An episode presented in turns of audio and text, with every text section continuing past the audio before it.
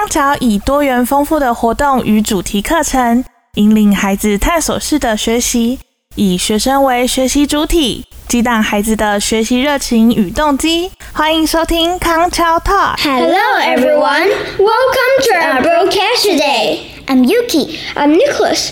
Hey, your English is so good. Have you thought of learning a second foreign language? Yes, I would like to learn Korean. Korean, it seems to be a popular option in Taiwan. But is there any special reason? Yes, South Korea is one of my favorite countries. And it is not very far from Taiwan. So, if I can speak Korean, I can often travel to South Korea. That's true. If that's the case, why don't you learn Japanese? To be honest, I'm very into Korean culture. For example, K-pop. I see. How are you going to learn it? I'm thinking of learning it online by myself.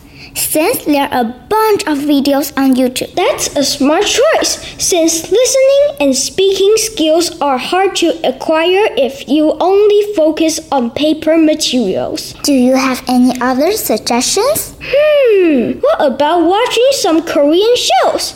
You said you like the Korean culture, so probably watching Korean shows can help you learn it faster. Oh, yes! Thanks for your useful advice, and I'm planning to borrow some Korean textbooks from the library later. Alright, I will see you around then. 以上单元由康桥国际学校赞助播出，培育具国际竞争力的社会精英，许孩子一个美丽的未来。